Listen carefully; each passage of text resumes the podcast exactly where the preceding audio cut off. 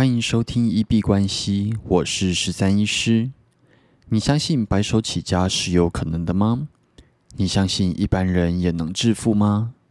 欢迎回到九十天赚一千万系列企划实进记录，在这里会分享每天的进度跟体悟。那今天真的是非常的疲累。昨天只睡了三个小时，然后今天八点就出门，然后到刚刚晚上十一点才回到家。那在节目的一开始，先祝福在耳机前的你平安夜快乐，圣诞节快乐。今年的圣诞节就是陪伴我的女朋友，然后还有我们家的狗狗一起去参加在啊苗栗的狗狗聚会这样子。那这也是我人生里面第一次参加狗剧，仍然是保持着在人生里面，呃，能够有尽量更多不一样的体验，然后再去排除掉自己不喜欢的，然后去多接触自己喜欢的这样子。但是前面就是多去尝试，多尝试不一样的体验是比较重要的。那今天就是带着我们家的狗狗一起去啊，尝试了人生第一次的狗剧。早上八点就开车下去，真的是还蛮疲累的。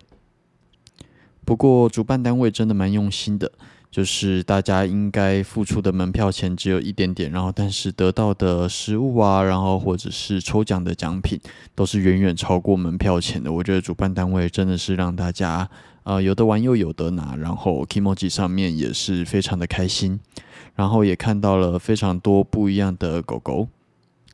然后大家就是互相打招呼，互相闻屁股，然后就是呃交换联络方式这样子，还蛮有趣的经验。不过说实在，今天苗栗的风真的是大到一个靠北，然后呃今天全台各地也真的是蛮冷的，所以还是提醒大家再次的去注意保暖。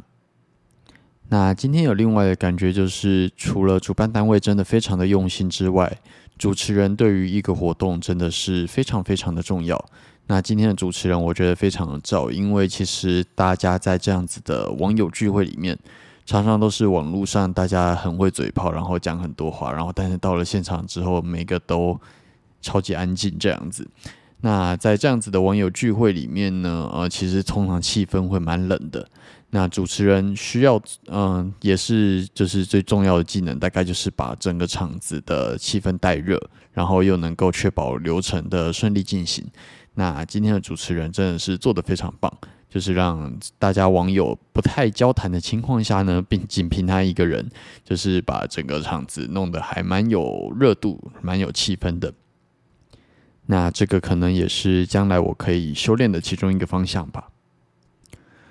然后今天虽然很冷，不过其实在中南部是有出太阳的。那我们在活动结束之后呢，就沿着苗栗去台中吃晚餐。然后就是找我女朋友的弟弟一起过圣诞节。嗯，我自己是蛮少在开西滨沿海快速道路的。那西滨其实，在夕阳准备落下的四五点这个时分，真的是看起来非常的漂亮。然后也遇到不少的重机骑士，觉得在这样子的风景、这样子的风，然后这样子的阳光的照射下。应该起重机或者是开敞篷车都是一件非常幸福的事情。那说实在也是有点感动了，因为台北已经好几天都是乌云，然后甚至下雨，已经很久没有看到太阳了。那在缺乏阳光的情况下呢，照到太阳真的就是会觉得是一件非常温暖、非常幸福的一个感受。那如果你愿意。也欢迎在留言区或者私讯我，可以聊聊你在圣诞节有没有什么惊天动地的大冒险，然后过了一个怎么样感动、怎么样有趣的一个圣诞节。那今天节目想要聊的第二个话题是二零，今天是二零二三年的十二月二十四号。那在平安夜这一天，也是信义成品二十四小时书店的最后熄灯日。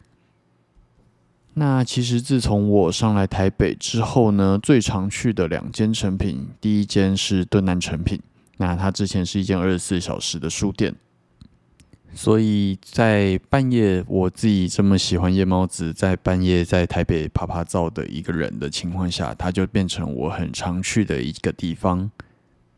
那半夜在里面打开一本书，然后细细的品尝，然后不太会有人赶你，然后人潮也相对的很少，我觉得是一个非常幸福的感觉。不过敦南成品在二零二零年的五月底的时候就已经打烊，然后全台的成品就少了二十四小时的书店。不过在那一天呢，敦南成品就是宣布把二十四小时书店这样子的一个营业模式，把它搬到信义成品这样子。所以从二零二零年开始，新一成品就从晚上十点到变成说二十四小时的书店。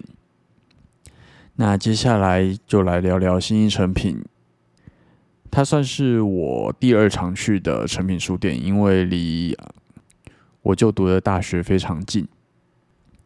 那自从它变成二十四小时书店之后呢，我就把去登南成品的习惯带到了新一成品。不过没有想到，说新一成品在今年二零二三年也画下了尾声。我觉得新一成品它跟敦南成品其实算是都是算那个地区的一个很地标性的建筑啊。不过结论就是，你觉得再重要、在地标类的建筑，它还是会有结束的一天。那身为一个老读者，我们可能就是在这种情况下去好好的跟他说再见。那因为今天已经有排了狗剧的这样子的行程，所以我是在提前两天左右的时间先去跟他道别。那也感谢他陪伴了我呃十几年的大学时光，跟出社会半夜会去读书的一个地点。那他也是承载了非常多的回忆。那接下来二十四小时的成品好像是会搬到松烟成品去。那希望松烟成品不要成为第三家倒掉的二十四小时书店了。那也利用一币关系这个节目来记录下这个对于我来说蛮历史性的一个事件。那就是谢谢新一成品这几年的陪伴，然后还有最后这三年变成二十四小时书店的一个很棒的形式。那它正是在二零二三年十二月二十四号这一天画下尾声。那啊，在耳机前的你，有任何去过新义成品或者是敦南成品的经验吗？如果你对于这两间书店有任何的想法，也都欢迎在留言区或者私讯来跟我们做讨论。如果有有趣的内容，也会在节目上再来跟大家做分享。有其他的意见，也欢迎在 Podcast、Instagram 或者是 Twitter 留言区去做留言。那我们今天就先聊到这边。在节目的最后，再次祝大家平安夜快乐，圣诞节快乐，Merry Christmas。